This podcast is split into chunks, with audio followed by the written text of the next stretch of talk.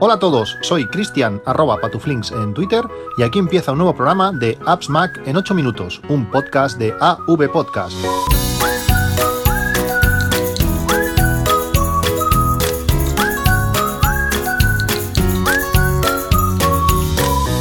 Buenos días, 19 de marzo de 2018.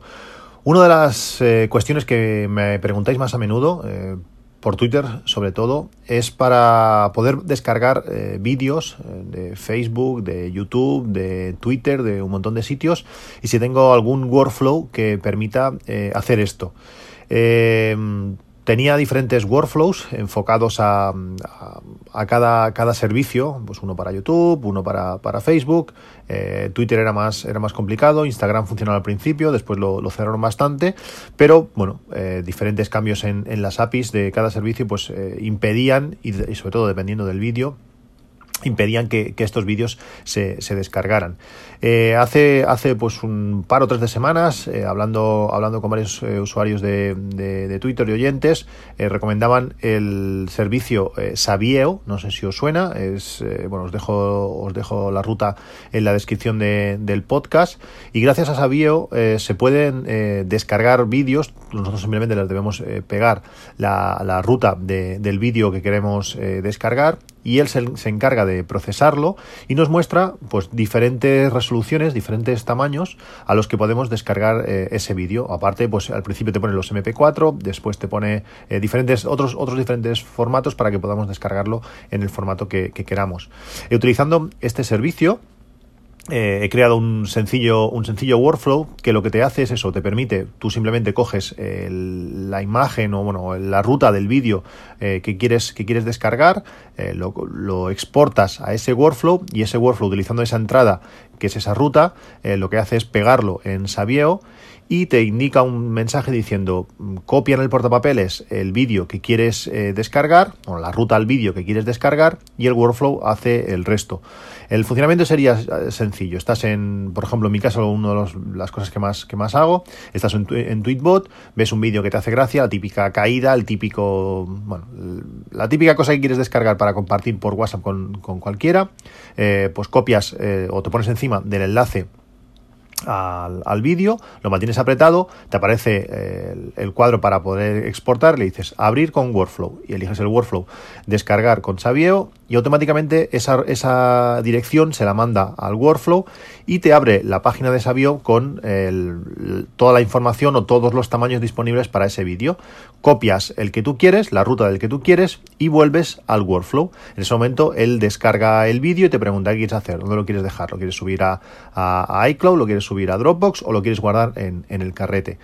La gracia de, de, hacerlo así, que no te lo haga todo automáticamente, tengo, tengo varios borradores que te lo hacen todo bastante, bastante automáticamente, es que si tú haces ese paso manual de elegir el vídeo que tú quieres y copiar en la ruta en el portapapeles, eh, está protegido mucho más de cualquier cambio que Sabio pueda, pueda hacer. Al final, lo que te, lo que te eh, lo que necesita de ti el workflow para funcionar es muy poco, eh, es decir, que es muy fácil de, hacerlo funcionar y si cambian cualquier cosa internamente eh, no nos va a afectar, vamos a poder seguir de, descargando. Una de las gracias es que los propios de Sabieo eh, han retuiteado el, workflow que publiqué en Twitter, por tanto, entiendo que no les parece mal que, utilicemos la, web. También está bien porque entras a su web, no lo hace al, al no hacerlo todo de forma automática y bueno, no esconde la web. Supongo que a ellos ya también les interesa. El resumen de todo, un workflow relativamente sencillo para descargar cualquier vídeo, es compatible con muchísimos servicios, eh, los servicios que no son compatibles, lógicamente no los descarga, pero es compatible con YouTube, Vimeo, eh, Dailymotion, eh, no sé, Facebook, Apple Trailers, de Twitter, como os comentaba, TED Talks, bueno, hay cantidad de servicios, los más conocidos, Instagram, Tumblr, Flickr, el, los más conocidos, también son Cloud, eh, están, es decir, casi cualquier servicio popular que queráis descargar un vídeo, os va a funcionar este, este workflow, os lo dejo en las notas, en las notas del, del del podcast si queréis que este workflow haga algo más, porque una vez ya tienes el vídeo, puedes hacer lo que quieras. Podrías, yo que sé, eh, recodificarlo, podrías eh, girarlo, podrías, bueno, lo que tú quieras, pues o lo podéis hacer vosotros mismos o me lo comentáis y podría hacer un workflow pues más ampliado, que haga, que haga algunas cosas más. Tener en cuenta que ya me ha pasado con varias personas, que una vez descargas el vídeo, ese vídeo en el formato del workflow actual eh, mantiene la fecha de creación. Es decir, que si el workflow, el vídeo es del 2003, pues cuando lo guardáis en el carrete, eh, se va a colocar entre las fotos y vídeos del 2003 vosotros vas a ir al carrete, pues si no lo ha descargado, no está. Sí, sí que está. Lo que pasa es que está metido dentro de las de la bueno, de las fotos de, su fecha. Si vais a todas las fotos, donde allí no está ordenado por fecha, sino que está ordenado por, por inclusión, veréis que sí que está y que está en la última posición eh, de, esa, de esa librería. Que lo tengáis, que lo tengáis en cuenta. Bueno, el tema, el tema de hoy, eh, aparte de este, de este workflow que, creo que puede ser muy interesante, hoy os quería hablar de la aplicación que utilizo para, para mi gestión de tareas, cómo me organizo. Eh, supongo que lo, he comentado bastantes veces. Eh, tengo poca memoria para, para, para, las cosas que tengo que hacer, para eh, bueno, organizarme en el día a día, entonces necesito apuntarlo, apuntarlo todo, o apuntarme las máximas cosas posibles. Me gustaría poder apuntar más y sigo buscando maneras sencillas y rápidas y que en cualquier situación pueda apuntar lo que tengo que hacer. He probado bueno, gran cantidad de aplicaciones de gestión de, tareas, desde OmniFocus con todas sus eh, em, versiones, tanto de Mac como de, iPhone y iPad. Eh, no son nada baratas. empecé con Things hace, hace mil años. Bueno, he utilizado, como digo, muchas aplicaciones de, gestión de tareas. Y desde hace más de dos años estoy utilizando eh, Todoist. Todoist es una aplicación que me encanta por, por varias cosas. Aparte de empezar, bueno, de ser gratuita, tiene lógicamente versión de pago pero con la versión gratuita y sobre todo para empezar está, está muy bien. Eh, es sencilla, es visual y aparte tiene un, unos puntos de, de, gamificación que al principio también son, son interesantes.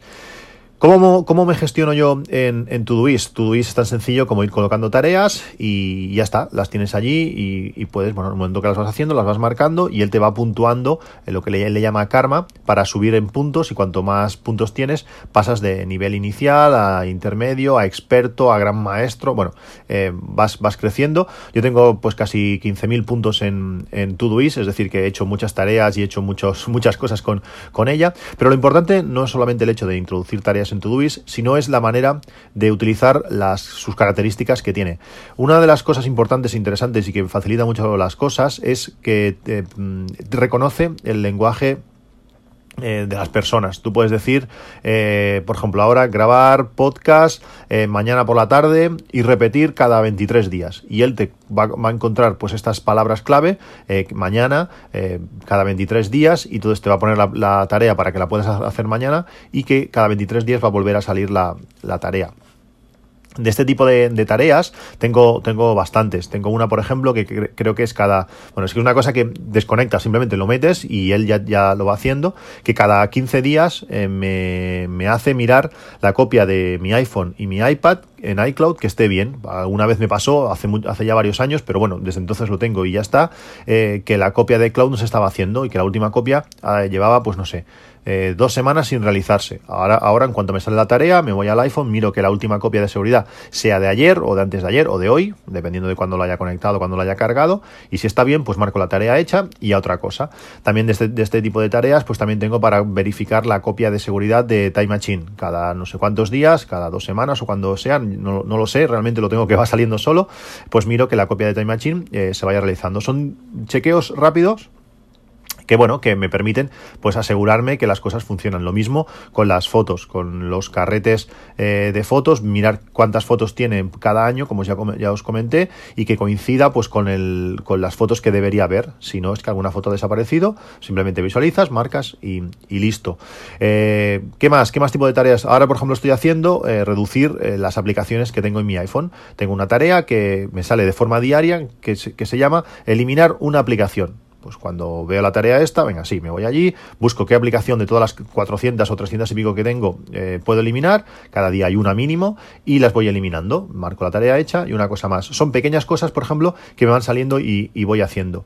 Eh, después, eh, utilizando los proyectos, pues podemos crear eso, eh, proyectos más generales que nos permiten englobar tareas y que, bueno, nos sirven para, para focalizar pues cosas un poco más, un poco más largas. Estuve viendo un vídeo de, YouTube hace ya bastante tiempo, os lo buscaré y los dejaré también en las notas del, del podcast, que bueno, te mostraba una manera de, organización. Eh, por ejemplo, desde que yo, desde que vi ese, ese vídeo, pues separé mis proyectos en, creo que son siete.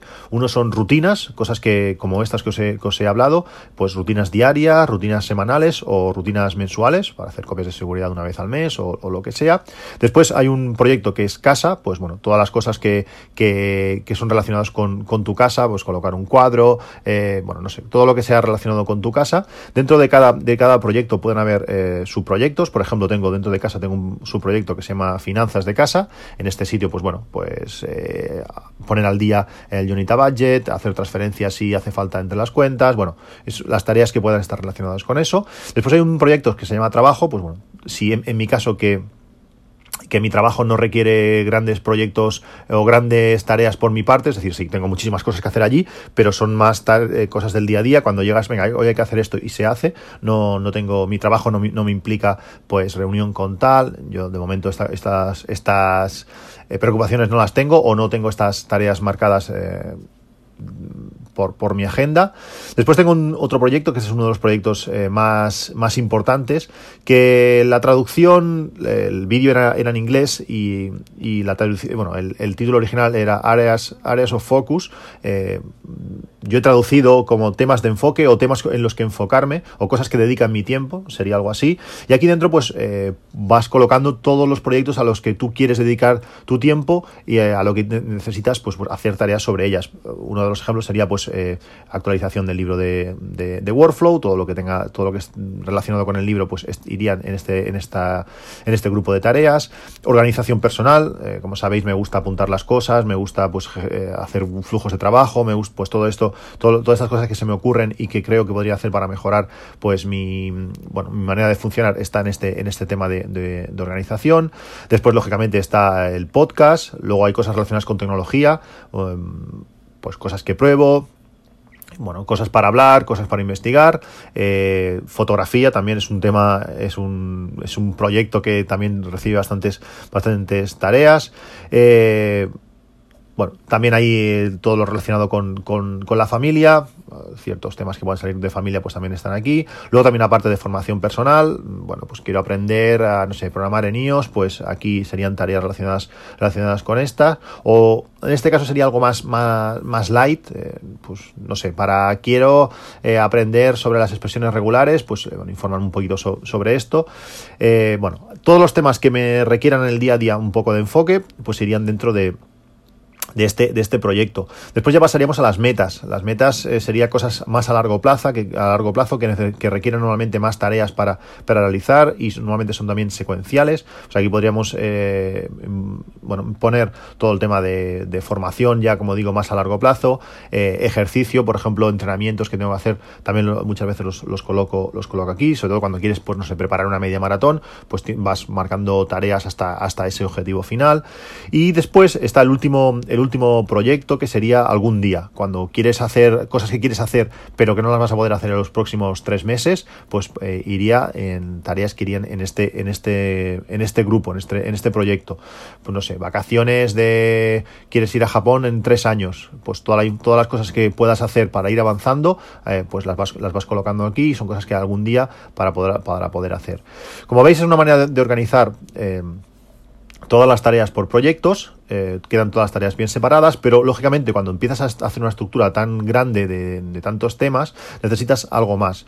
Eh, Todoist tiene lo que le llama etiquetas. Las etiquetas nos permiten, pues, eh, enfocarnos en diferentes momentos a estas tareas. Por ejemplo, tengo una etiqueta de, Internet. Son tareas que necesito tener conexión a Internet para poder realizarlas. Hay otras tareas que necesitan el iPhone, por ejemplo, la iPhone o iPad. Eh, las, las, tareas de reducción de aplicaciones de mis dispositivos, pues cuando tenga aquello, estás en un sitio esperando, no sabes qué hacer, mira, a ver, ¿qué puedo hacer con el iPhone? Ah, pues mira, estas tareas, pues pum, las avanzo. Eh, también lo mismo con el Mac, pues no sé, cosas que necesitas el Mac para, para hacerla, por ejemplo, poner etiquetas a las fotos, ya que en iPhone no se puede hacer. Pues con esto, eh, con estas etiquetas, mientras cuando estás en el Mac, miro a ver qué puedo hacer en el Mac y, las hago. O llamadas, eh, tengo que llamar a ciertas personas, ahora tengo un momento, miras en esa etiqueta y lo haces. Pues aquí están separadas como digo, eh, todas las, tareas por etiquetas y nos permite pues eso, separar todo de una forma sencilla y, rápida. El último, la última opción de, separación o de organización que tiene eh, Todoist eh, es filtros. Filtros nos permite pues, crear condiciones para que estas tareas se separen. Por ejemplo, tareas que, tengo que hacer mañana, tareas que están introducidas en la aplicación desde hace más de 15 días, tareas que no tienen fecha de vencimiento y pertenecen al proyecto proyecto, no sé, eh, formación. Pues todo esto mediante filtros podemos eh, cambiar eh, de las tareas que, tenemos que hacer, pues visualizar de una forma rápida pues cuáles son las que las que ocurren más o tienen más prioridad o bueno o queremos hacer en, en cada momento porque uno de los principales problemas de de estar muy organizado o ultra organizado es que las, las tareas quedan demasiado separadas y a veces eh, cuesta, cuesta de verlas. Como digo, Todoist es una aplicación gratuita. Creo que la parte de etiquetas y filtros es, es de pago. Yo hace ya dos años que la tengo, tengo la versión de pago y estoy, estoy muy contento. Eh, es la aplicación que, utilizo, es la aplicación que, os recomiendo. Eh, sé que mucha gente utiliza pues otras, pero a mí esta me, es más, más, que útil. La única cosa que no podríamos hacer por el tema de gamificación que tiene, que tiene es al estilo Trello, es eh, pues coger un proyecto e ir avanzándolo por diferentes estados. Eh, lógicamente, este no tiene estados, o la haces o no la haces. el objetivo sería o coger una tarea y trocearla mucho, para, para poder crear esos estados a base de ir haciendo tareas o si no, pues buscar otro sistema. Para tareas simples es una aplicación que está, que está realmente bien. Bueno, pues como digo, esta es la aplicación que utilizo, esta es la que os recomiendo. Os dejo todo lo hablado en las notas del, del programa y nos vemos en un próximo capítulo. Un saludo y hasta luego.